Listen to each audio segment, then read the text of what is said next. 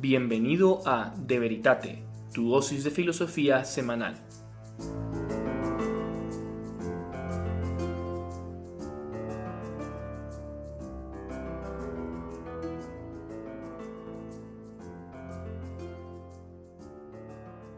Muy buenos días a todos y bienvenidos a otro episodio de De Veritate, tu podcast de filosofía semanal.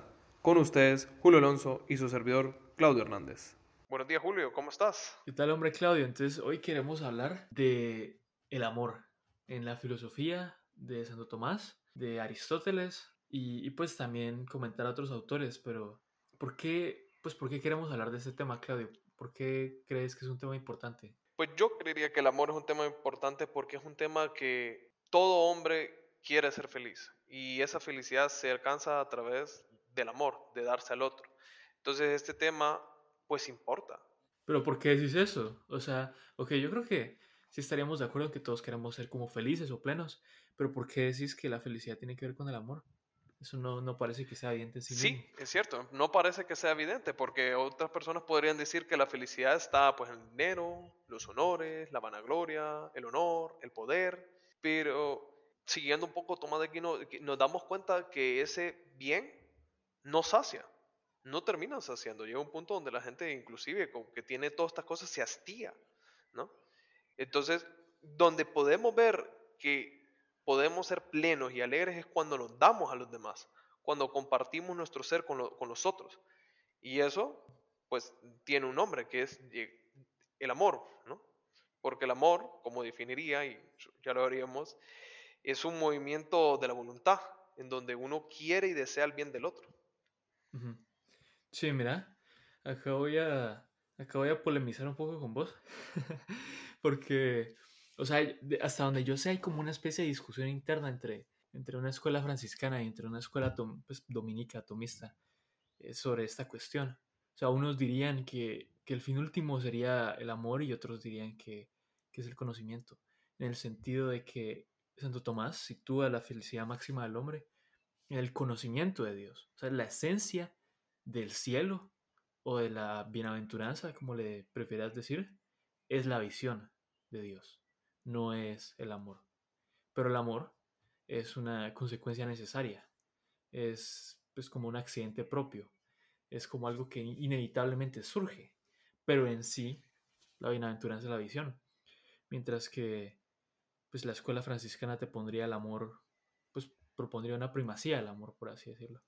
Pero bueno, esta es como una tangente, ¿no? Pero me parece interesante que existe esta discusión. Y yo pues eh, pues no he leído suficiente la escuela franciscana como para decirte, no mentiras, no, no he leído realmente a San Buenaventura o a, o a Duns Scott, entonces no te podría decir eh, pues dónde me ubico, pero me parece que lo que dice Santo Tomás de, que, la, de que la voluntad sigue al intelecto, pues tiene mucho sentido. O sea, uno reconoce un bien por ser bueno y después lo quiere. O sea, no es al revés. No es que lo reconociera primero no, no es que lo quiera y después lo reconozca por ser bueno, porque pues para poder quererlo tengo que haberlo reconocido por ser bueno primero, ¿no? Claro, claro. Y la gran pregunta que será mucha gente de este episodio, y este, ¿cómo se traslapa al amor humano? Uf, pues por varias razones. O sea, e, es bien interesante la definición que da Santo Tomás del amor. Y el amor es, es un movimiento de un apetito que busca pues, el bien apetecido. Y es algo que se aplica a muchas cosas. realmente se aplica como toda la realidad. O sea, la filosofía de la naturaleza de Santo Tomás, que se basa en Aristóteles, es una filosofía teleológica. ¿Y qué significa eso? Significa que para él, o él reconoce que las sustancias, que las cosas en el mundo están dirigidas a ciertos fines, en virtud de su naturaleza, o tienden a producir ciertos efectos. O sea, la piedra tiende a caer, o podrías decir que que yo que sé, que la Tierra tiende a jalar los demás objetos o lo que sea. Eh, podrías decir que, que esta planta tiende al sol. Podrías decir que este animal tiende a buscar comida. Pues las cosas tienden a, ciertos, a producir ciertos efectos en virtud de lo que son. Es como lo más normal del mundo. Entonces Santo Tomás te habla de un, pues un apetito natural, un amor natural, como el de, el de la roca que cae al piso. Es una tendencia natural, es una especie de amor natural porque pues el amor es el movimiento de un apetito hacia, hacia el fin deseado. Después tendrías un amor, pues, animal, como el perro que desea la comida. Y después ya tendrías un amor racional, que es el de la criatura racional que ama el bien, pues, abstracto o, universal, no solo concreto. Entonces, en el hombre, en el ser humano, encontramos, pues, pues los tres tipos de amor. Pero el primero es como poco interesante, ¿no? El de la piedra que cae al piso, eso no es, no es demasiado interesante. Pero el tipo de amor de, pues, del de desear comida, como ese amor concupiscible, ese amor de concupiscencia, pues es de deseo, veo la galleta y la deseo, o el amor pues racional, de yo pues yo reconozco la justicia por ser algo deseable, entonces la deseo. Entonces hay, hay dos tipos de amor y no es lo mismo, porque el primero está dirigido a un bien concreto y particular como una galleta, mientras que el segundo está dirigido a un bien universal como la justicia o la bondad o la belleza o algo así. ¿Qué tiene que ver con el hombre? Pues el hombre es, es un animal y es racional. Y inevitablemente estamos movidos por, por lo que nos rodea. Estamos movidos por lo que nos por lo que amamos. Y pues nuestra vida es un constante buscar lo que amamos y, repeler en cierta manera lo que se opone a, eso. Entonces es como lo más básico del ser humano, pues es, conocer bienes y, amarlos y buscarlos y poseerlos y, y deleitarse en ellos. Fíjate que una de las cosas, siguiendo, digamos, como tal vez el amor humano, es que cuando una persona encuentra, vamos en este caso, una chica que te gusta, ¿no? O al revés, tal vez un chico que te gusta, ¿no? Para una mujer. Una de las, es lo que comentabas al principio, también uno quiere conocer para llegar, y, y eso pues, creo que nos lo menciona muchas veces, una persona no puede llegar a amar si no conoce, si no profundiza, si no contempla a la otra persona. Y una de las consecuencias de, este, como este amor, de esta contemplación, es querer ser uno.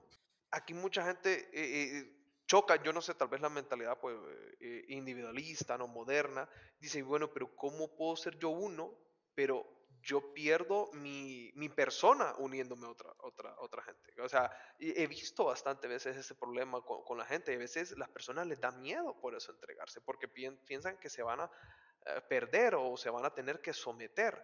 Pero yo creo que esto es un error. Ahí hay un sentido que no se ha terminado de entender, que, que, es el amor.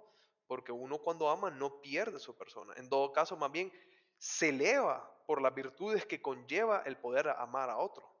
Sí, yo creo que hay que definir bien amor, o por lo menos amor de la manera a la que te referís. O sea, vos estás hablando de amor eh, de una buena manera, eh, como de una manera virtuosa, pero no siempre es algo virtuoso. Pues, por ejemplo, o sea, uno puede amar el vino, y uno puede amar el vino demasiado. Entonces ahí ya no sería virtuoso. Eh, entonces, pues, ¿qué tiene, ¿cómo tiene que ser el amor para que sea virtuoso? Pues, ¿cómo es la virtud? O sea, la virtud es pues, un, hábito en cierta manera regulado por la razón. Entonces, pues tendría que ser un amor razonable, por así decirlo. O un amor que... ¿Y qué es razonable? Pues lo razonable para nosotros es lo que nos es con natural, en cierta manera. O sea, para mí es razonable eh, pues comer una cantidad justa, o sea, no demasiado, porque si no, pues, o sea, que me, me, puedo enfermar.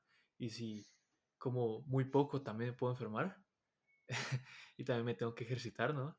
Y, y, tener amigos y demás. Entonces hay una, pues hay ciertas cosas que me son con naturales, o sea, son, son buenas para mí en virtud de lo que soy, pues soy, soy un ser humano y ciertas cosas son buenas para mí en virtud de eso.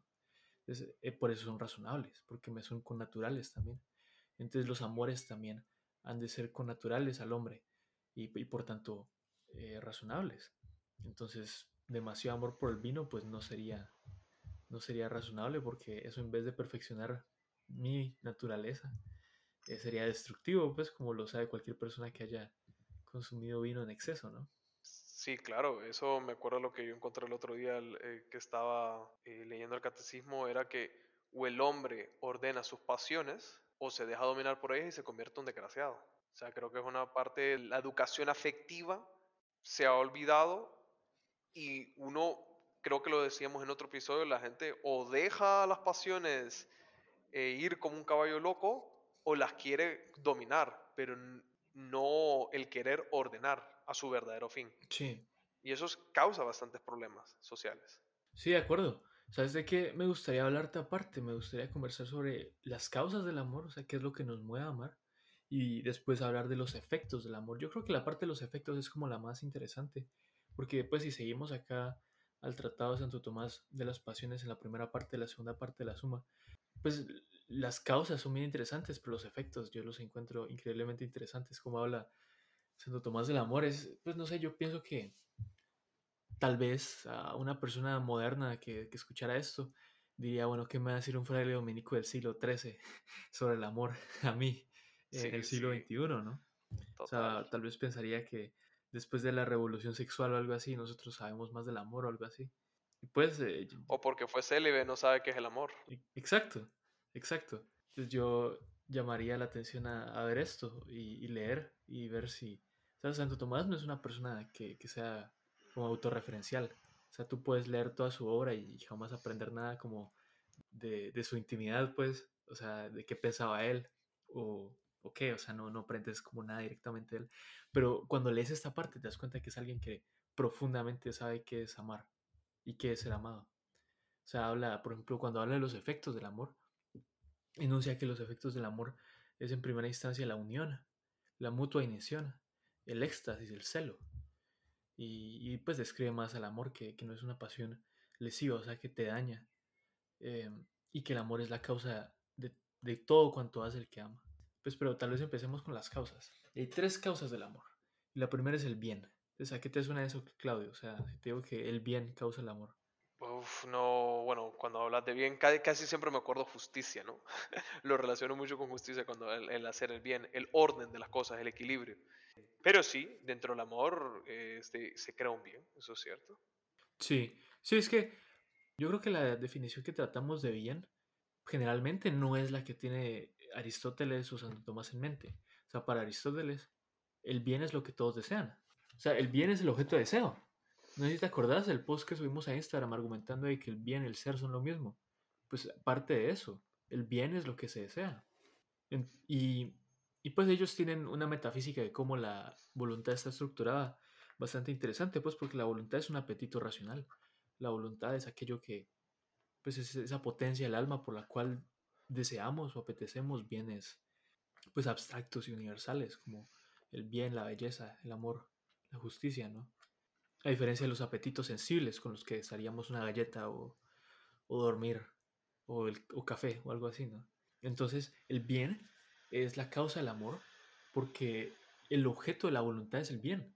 Lo que, quiere, lo que quiere un apetito es el bien, lo que quiere un apetito es su propia perfección al conseguir el, el objeto de sus deseos, pues. Sea, mi hambre va a verse saciada pues cuando coma. De belleza va a ser saciado cuando yo que sé escuche pues a, Mozart o algo así. Definitivamente no saciado del todo porque siempre eh, deseas más, pero empieza a ser saciado, ¿no? El punto es que el objeto de la voluntad es el bien y por tanto la causa del amor, el, el, amor que es un movimiento de la voluntad, un movimiento del apetito, es el, el bien. ¿Te parece razonable? Súper, es que ahora me acordé la definición que te había dado de, del amor y es cierto, sí tendría que, ser, que ver un bien, que el objeto pues, del amor sea e, el, bien. O sea, sí, sí, ahora ya, ya, lo voy comprendiendo más. No, excelente, sí, porque o sea, la voluntad, el apetito está dirigido a un bien. Entonces, es el bien el que actualiza eh, la potencia del apetito. Pues cuando ya lo tiene, ¿no? Cuando ya lo posee, ya descansa en él o algo así. O por lo menos actualiza el movimiento, ¿no? Y, y la, y el apetito empieza a moverse hacia el bien. O sea, tú miras la galleta y bueno, me paro y voy a conseguir la galleta, ¿no? O, yo qué sé, ¿no? Miras a una mujer que te gusta y empiezas a hablar con ella.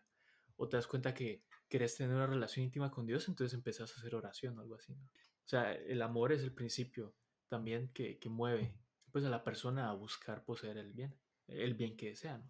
Bueno, de ahí también otra causa es el conocimiento. O sea, otra causa del amor es el conocimiento. podríamos decir que conocer lleva a amar en cierta manera. Estaba profundizando, el amar me lleva a conocer y era, ¿cómo te quiero decir? Volver a un poco lo mismo lo que habíamos definido al principio. Como había, había dicho, o sea, el amor para Tomás es al fin y al cabo el llegar a contemplar, el llegar a profundizar en ese amor. Sí, esa sería la perfección del amor, ¿verdad? O sea, cuando llega a su culmen. No, yo lo que digo es un poco cómo, cómo todo va cayendo en, su debida causa. Ahora, ahora voy entendiendo todo esto, cómo se va ordenando. Pues digo, con razón todo esto tiene sentido. Pues el, conocimiento es causa del amor porque no puedes amar aquello que no conoces. Y eso también tiene que ver con cómo está estructurada la voluntad y cómo está estructurado el, el, entendimiento y cómo están conectadas ambas potencias. O sea, tú, pues, miras la galleta y tu apetito, mentiras, ¿no? Tú miras la galleta con, pues, con tus sentidos, con tus ojos demás, y tu potencia estimativa dice, bueno, eso es algo que eh, me alimentaría y pues por su contenido calórico, pues me va a hacer bien, me va a dar energía. Entonces tu apetito dice, quiero la galleta. O sea, primero hay un reconocimiento del bien y después hay un deseo del bien. Lo mismo con las potencias superiores, con el entendimiento y con la voluntad. O sea, tú miras que, pues yo qué sé, que ser un padre de familia es algo que querés, es algo que es bueno, es algo que es deseable, y después vas y, lo deseas y actúas en, en, conformidad a eso. Ajá. Pero el punto es que primero reconoces el bien y después lo buscas. Entonces, por eso el conocimiento es una causa del amor, porque no puedes amar aquello que no conoces. ¡Buah! Tío, la verdad es profundo y bello. Sí, así es el pensamiento, el pensamiento de Santo Tomás que te diré. de ahí, la siguiente causa del amor es la semejanza, y esto me llama bastante la atención, porque a veces se habla de que opuestos atraen y, demás, pero, pero pues también tiene sentido, ¿no? Porque buscamos amistad muchas veces con las personas que tienen intereses semejantes a los nuestros.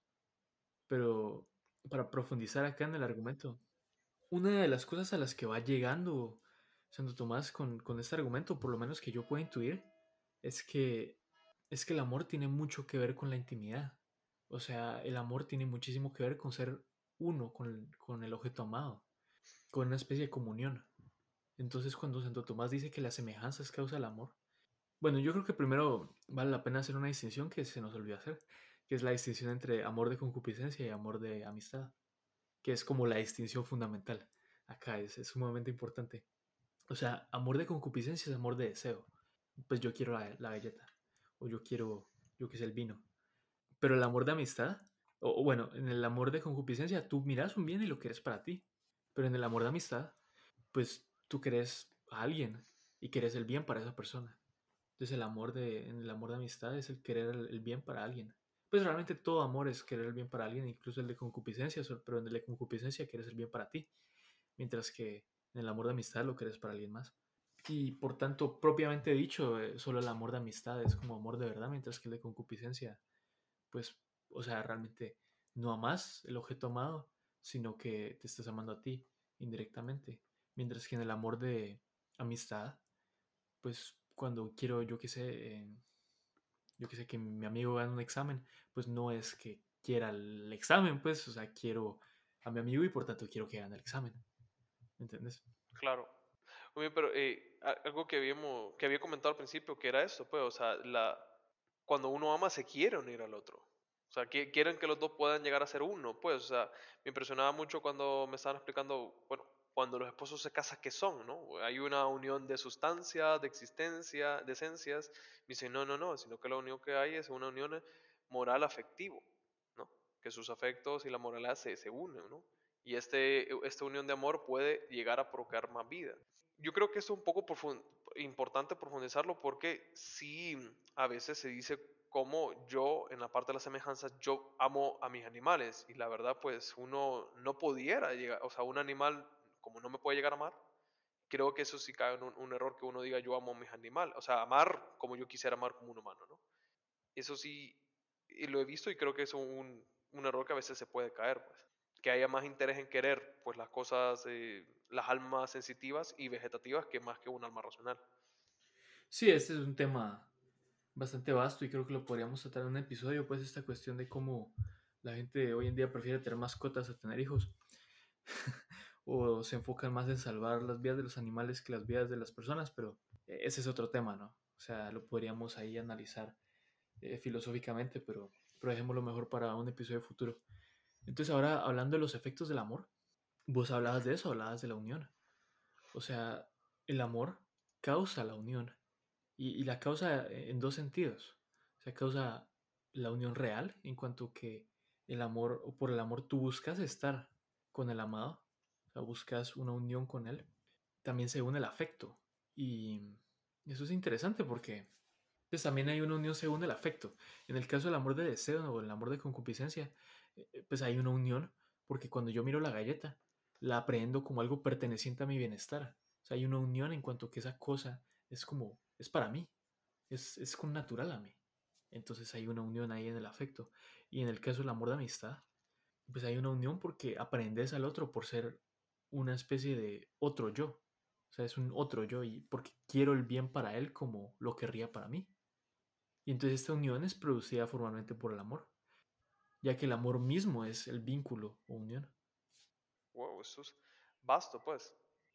Especialmente lo que comentaba so- sobre esa, esa unión, ¿no? Que se tiene, pero lo que más me ha dejado fuerte es la parte de la amistad. Cómo, o sea, el amor, digamos, que se va purificando, solo puede ser un amor que como salga de uno mismo. Y, y quiero llevar un poco, bueno, porque mi situación un poco, nosotros a veces en las parejas es eso, ¿no? Tenemos que poder tener esa rectitud de intención de decir, yo estoy en ese momento o buscando, queriendo a mi chica, ¿no? O a tu chico si eres mujer. O me estoy buscando a mí mismo. Este episodio como que queremos ayudar a nuestros oyentes que puedan tener criterios que les ayuden en su vida día a día. E- Ese es un excelente punto el que traes, Claudio, la verdad. Hace unos días estaba hablando con un amigo y, y estaba pues hablándole esto, ¿no? Esta distinción que hace Santo Tomás entre amor de, de concupiscencia y amor de amistad, pues para que él considerara cómo era la cuestión en su relación. O sea, porque también pienso que a veces puede haber en las relaciones, o sea, la gente dice, nos, es que nos amamos, es que nosotros nos amamos profunda intensamente, pero pues ¿qué tipo de amor es? O sea, ¿es un amor de amistad? ¿Es un amor puramente deseo? Pues probablemente es una mezcla de las dos, o sea, en un matrimonio debería haber, pues en cierta manera, los dos, pero, pero ¿cuál es el que prima? ¿Cuál es el que predomina? ¿Cuál es el que manda, en cierta manera? Y debería ser el de amistad, ciertamente. ¿Cómo está ordenado? Porque obviamente en un amor de amistad, pues, bueno, como decía, los tres tipos de amistades que decía Aristóteles, ¿no? De amistad de, de placer, ¿no? Amistad pues utilitaria y amistad vi- virtuosa, que eso creo que lo mencionabas en un episodio, obviamente que es la amistad virtuosa ya conlleva las otras Sí. dos, pero están ordenadas en un, en un fin correcto. Si no, pues ahí sí es donde se crean las grandes distorsiones y en algún punto daños muy fuertes, ¿no? Sí. Sí, el que, si el que nos está escuchando, pues yo lo llamaría, eh, no, si el que nos está escuchando tiene pareja o algo así, lo llamaría a considerar eso, o sea, que, cuál es el amor que prima acá, el de amistad o el de concupiscencia, porque si fuera puro amor de concupiscencia, o sea, no importa que es que nosotros nos amamos mucho, pues, o sea, es el tipo de amor que realmente querés. O sea, esta persona sería capaz de abandonar su propio placer por ti, porque en el amor de amistad ciertamente es así. O sea, él te ama realmente, sabría abandonar un placer por ti. Pues si es puro amor de deseo, puro amor de concupiscencia, entonces esa persona, porque el amor de concupiscencia, como dijimos, al fin y al cabo eso es una especie de amor a uno mismo, porque pues yo quiero el vino para mí, yo quiero la galleta para mí. Pues o sea, no es que realmente quiera la galleta, no es que realmente quiera el vino. Entonces, si, si hay puro amor de concupiscencia en una relación, realmente te están objetizando, pues. Uf, pucha. Es duro. Es duro porque si uno no profundiza y, lo peor que uno tiene que estar constantemente en esa rectitud de intención, en esa purificación, o sea, es dañino, pues, o sea, y eso es lo que decimos en la audiencia, o sea, ojalá pues puedan crear unos criterios que les ayuden en sus relaciones o en su, en su vida para poder ir creciendo, que al fin y al cabo es lo que queremos. En efecto. El segundo efecto del amor es la mutua ineción. Eso significa que el amado está en el amante y el amante está en el amado. Y eso es bastante interesante. O sea, porque, o sea, lo puedo decir por mi experiencia leyendo, yo quise a Teresa Ávila o, pues a ella la leído más, eh, más bien poco a San Juan de la Cruz, pero estos como santos místicos hablan de bastante de esto. O sea, de que el amor, em, de que en el amor hay una especie de mutua ineción, de que el amado quiere estar en el amante y viceversa. Y eso es bien extraño tal vez, pero también es como muy profundo. No sé a qué te suena, Claudio. O sea, si lo escuchas así de primeras, ¿a qué te suena?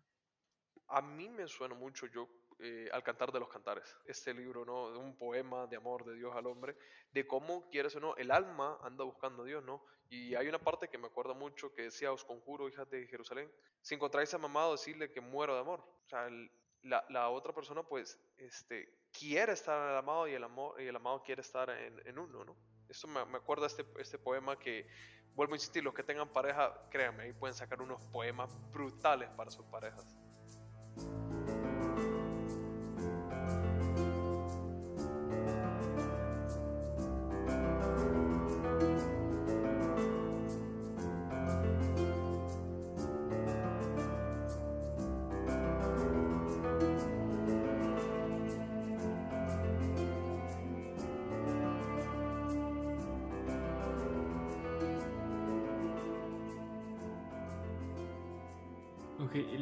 Tercera, el tercer efecto del amor es el éxtasis.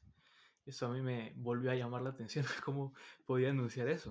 O sea, uno escucha éxtasis y tal vez piense, yo qué sé, en una droga. O, o sea, también pienso en, por ejemplo, pues santos tipo como Santo Tomás que se elevan en éxtasis, que es una especie de unión con Dios o algo así.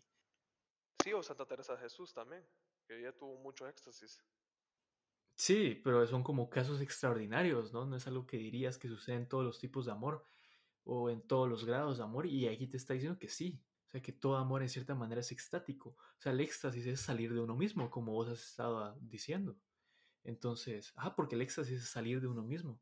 Y en el amor de concupiscencia, el amor de deseo, pues ciertamente no, pues tal vez más o menos puedes salir de vos mismo, o sea, porque querés con tanta intensidad la galleta o el queso o cualquier otra cosa que desees con amor de deseo, eh, lo que es tan intensamente que en cierta manera salís de, de ti mismo pero, pero seguís retornando a ti mismo porque lo crees para ti. Mientras que el amor de amistad, salís de ti mismo, pero, pero solo salís. Porque, o sea, estás buscando estar en el otro y que el otro esté en ti, de cierta manera. Pero, pero sobre todo porque el amor, como lo dice bien Santo Tomás, y a mí me, me impresionó, no sé, me pareció tan, tan hermoso como, como lo enuncia, es que el amante busca, en cierta manera, penetrar las intimidades del amado. Porque cuando uno ama a alguien, uno quiere conocer todo de esa persona. Porque el amor pues, busca penetrar la, la intimidad del, ama, del amado. Entonces, en cierta manera, el éxtasis es así. Entonces hay un éxtasis según la, la, potencia apetitiva, o sea, según el deseo, según el amor. Y de ahí ya el éxtasis del que hablábamos, ¿no? De Teresa Jesús o algo así, estos santos extraordinarios que, que se elevan en éxtasis, pues eso ya sería no el éxtasis según el, la voluntad, sino el, el intelecto, o sea, porque se le van a contemplar pues como verdad que trasciende lo que el ser humano puede comprender. Entonces ahí está saliendo de sí mismo, pero según el entendimiento. Eh, entonces eh, no todo amor eh, llega a ese, a ese nivel, ¿no? Pero en cuanto a la voluntad, todo amor es extático, como, como te decía. Porque todo amor real busca salir de sí mismo. Ajá ahí también en el amor humano, ¿no? Eh, se puede ver que el éxtasis en los matrimonios, en cierta manera, son las relaciones íntimas que entre ellos tienen, ¿no? Porque se invita a salir de uno mismo y darse al otro, darse como un don. Sí, exacto, como, como decimos, ¿no? El éxtasis es salir de uno mismo. Y eso, y eso, de cierta manera, o sea, si, si se vive con un amor de amistad, en efecto se está saliendo de uno mismo para darse al otro. Y en cierta manera implica un olvido de sí mismo. Ahora está el quinto efecto del amor que a mí me llama bastante la atención, porque muchas veces, y pues, o sea, también lo vas a encontrar en, San Juan de la Cruz o en, o en Teresa Jesús. O sea, menciono principalmente estos dos autores porque son como, ah, o sea, son unos titanes y aparte, eh, o sea, quizás son como los escritores de, de espiritualidad y mística más importantes, eh, pues, no sé, 1500, pues tal vez de, de esa época de la Edad Media. Y, pues incluso autores que no son, o sea, incluso la gente que no es religiosa los reconoce por, por simplemente ser ex, excelentes poetas, pues. O sea, cualquiera debería ir a leer a los poemas de San Juan de la Cruz o, o de Teresa Jesús. Pero bueno, entonces mucho vas a ver en ellos. Y, también el cantar de los cantares que vos mencionabas, Claudio, que el amor es, en, en cierta manera duele. O sea, sufrís por el amor, ¿verdad? Pero acá Santo Tomás te dice que el amor en sí mismo no es lesivo, o sea, que, que no, en sí mismo no causa dolor.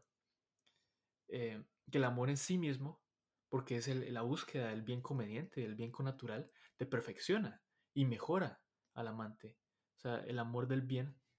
Pero, pero ese es el amor del bien que te es con natural. O sea, cuando deseas algo que realmente te conviene. Pero cuando deseas algo que no te conviene, por ejemplo, el vino en exceso, o las galletas en exceso. pues ahí ya no te perfecciona y te daña y te deteriora. Pero, pero ahí, no es, en ahí no es realmente el amor el que te daña, es, es, es el objeto de, de, tu amor en ese caso. Pero volviendo a lo que decíamos de, de estos autores que hablan de cómo el amor duele, pues eso realmente no tenía tanto que ver con, con la potencia del alma, de la voluntad en sí, sino pues con el cuerpo. o sea, porque a veces eh, el cuerpo como que se queda atrás de alguna manera. O sea, no sé, a veces estudias mucho y te duele la cabeza y no es por no es porque el acto de inteligir duela, sino que es como que tu cuerpo se está cansando por, por el esfuerzo, ¿no? Entonces, pues hace el punto de que, de que el amor perfecciona, no hiere. Aunque, pues a veces puede herir, ¿verdad? O sea, como los casos de, de esos autores que enuncian que a veces el amor duele. Pero, o sea, el punto es decir que, que no duele en sí mismo, sino como por accidente. O pues eh, accidente en el sentido tomista, ¿no? No en el sentido coloquial. No, claro, o sea, y eso lo puedes ver mucho, digamos, en la relación, en el amor humano otra vez. O sea, cuando un esposo muere es un dolor, ¿no? Que la, la otra persona que, que, está viva todavía, esa separación hay un dolor eh, fuerte, pero no, pero no ha sido por el amor, eh, digamos, como lo decía, no es por el amor en sí mismo, sino por la separación que han tenido estas dos personas. Y sabes que me llama también bastante la atención. O sea, después enuncia otros cuatro efectos próximos del amor y la manera en la que le escribe te das cuenta que realmente es una persona que amó profundamente y sabe qué es amor. Entonces dice que el primer efecto del amor es el derretimiento. O sea, que el amor derrite. Y, derrite y hace. ¿Y por qué se derrite? Porque cuando, o sea, aquello que está derretido es más fácil de, penetrar. Entonces el amor eh, facilita que el amado entre, que el amado entre en el amante. O sea, que esté contigo en tu intimidad de cierta manera. De ahí también habla de la fruición o deleite, porque cuando posees el objeto de tu amor, cuando lo tenés, cuando estás con él, cuando descansas con él y tienes unión con él, pues hay una fruición y deleite. También habla del desfallecimiento, porque cuando no tenés al objeto de tus amores, pues en cierta manera estás desfalleciendo. Y también habla del fervor, que por ejemplo cuando no lo tenés, pero lo estás buscando, lo deseas fervientemente. Y por último, como último efecto del amor, dice Santo Tomás que el amor es la causa de todo cuanto hace el que ama. O sea, el que ama hace todo lo que hace por amor. Y eso suena como... O sea, si no lo dijéramos después de tanto contexto, quizás sonaría un tanto cheesy.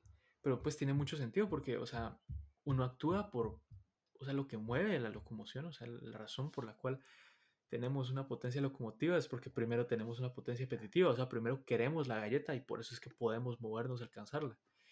Entonces, todo cuanto hace el hombre lo hace en cierta manera movido por el amor, por aquello que desea, por aquello hace lo que su apetito se, se inclina. Ha sido un episodio que creo que hemos aprendido mucho, especialmente el amor. Espero especialmente, bueno, a los que nuestra audiencia que tenga su novia o su novio, que le ayude mucho este episodio para poder pues tener unos criterios como amar, cómo llegar a profundizar y que busquen que el otro sea feliz. Ah, está top. Sí, algo que quisiera aclarar, pues, es que obviamente en, los momentos en los que el lenguaje se pone como más over the top o, bastante como, pues como son cosas que no dirías de, de, relaciones humanas, es porque Santo Tomás obviamente está hablando de Dios en ese sentido. O sea, pues acá constantemente. O sea, porque esta parte entra en el, Tratado de las Pasiones. Entonces yo no hubiera esperado al principio, eh, a priori, que hablará mucho del amor divino. Pero es que el amor divino es de cierta manera el modelo según el cual los demás amores están constituidos. O sea, es, o sea, tú vas a evaluar la calidad de un amor en comparación, en cierta manera, al amor divino. Totalmente. Entonces él constantemente está citando a Dionisio. Y Dionisio es pues un autor cristiano como del siglo V, eh, pues un místico, un neoplatónico, un, un, como un monje oriental. Entonces, cuando él está citando a Dionisio, pues obviamente está hablando de amor divino más que de amor humano. Pero, pues como te decía Claudio, o sea, eh, el amor divino debe ser según lo cual, pues orientamos nuestros amores humanos o lo cojamos como modelo en cuanto, pues en cuanto racional, en cuanto razonable, ¿no? Porque obviamente hay ciertas cosas del amor divino que no se van a aplicar al amor humano, ¿verdad? Porque el amor divino eh, es que es un ágape, pues es un amor como ah, que te posee totalmente. Mientras que si te dieras así a una criatura sería pues idolatría. Entonces sí, no, correcto. Por eso esta parte es bien importante y yo creo que ya vamos concluyendo, pero lo he ido reflexionando en estos últimos días que los humores humanos tienen que ser ordenados por el amor divino. Y esto mucho lo, profundizaba Venerable Funtul Shin, un obispo americano, que él, cardenal de hecho, que él decía que cuando uno se casa, se casan tres personas. ¿no? Entonces se casan los novios y Jesucristo, ¿no? Y como todo esto, para poder yo amar perfectamente a, pues a mi novia, o tu caso si estás casado, en tu esposa, o al revés, esposo y novio, es poder eh, amar primero a Dios. Porque así la voy a poder amar a ella o a él con mayor plenitud, con mayor profundidad, como ella o él merece de la eternidad. Sí, mira, porque, y pues esto lo, lo he hablado con amigos bastantes veces, y yo pienso que muchas veces hemos sido engañados a, nuestro propio sufrimiento por, pues, por medio, como medios de entretenimiento, tal vez como, yo que sé, las películas de princesas de Disney o yo que sé, en los que eh, ilustran que, pues que, que conseguís a tu persona amada y vivieron felices para siempre. Es decir, que cuando encontrás a, la persona amada, pues ya vas a estar, ya vas a estar plena, ya vas a estar feliz y esa va a ser. Entonces cuando la gente va, se casa y está con alguien y se da cuenta que no están completamente felices, dicen, bueno, el problema es con la persona con la que estoy, no es la persona correcta. Y, tal vez no sea la persona correcta, pero tal vez es tu concepción del amor la que está equivocada está, y, pues la que te transmitió Disney. El que te digan que vas a ser feliz cuando estés con, con la persona que querías.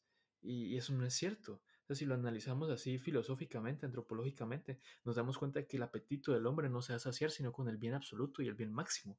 O sea, no se va a saciar con una persona particular con defectos particulares. O sea, no importa que sea la mujer más bella del mundo, el hombre más atractivo del mundo, porque sigue siendo limitado, sigue siendo imperfecto, no vas a hacer tu apetito. Entonces, si tú pones todos tus huevos en la canasta de la persona con la que me case me vas a hacer, eh, vas mal y vas a perder todos tus huevos. No, claro, esa, esa es parte del orden de las pasiones. Pero bueno, Julio, creo que aquí ya vamos terminando en este gran episodio del amor uno de la primera, del primero de muchos, ¿no? Espero. Sí, me gustaría hablar de la amistad, como lo ilustra Aristóteles en los libros que 8 y 9 de la ética. Y, y sí, esto estaría interesante porque pues la amistad, pues obviamente es una, es pues el amor más perfecto, es el amor de amistad, entonces tiene mucho que ver. No, totalmente tiene que ver. Pues nada, muchas gracias por sintonizarnos. Síganos en nuestras redes sociales, arroba punto de veritate en Instagram. Denos like, compartan el contenido y sigan también a Memes Tomistas, donde tiramos buenos memes.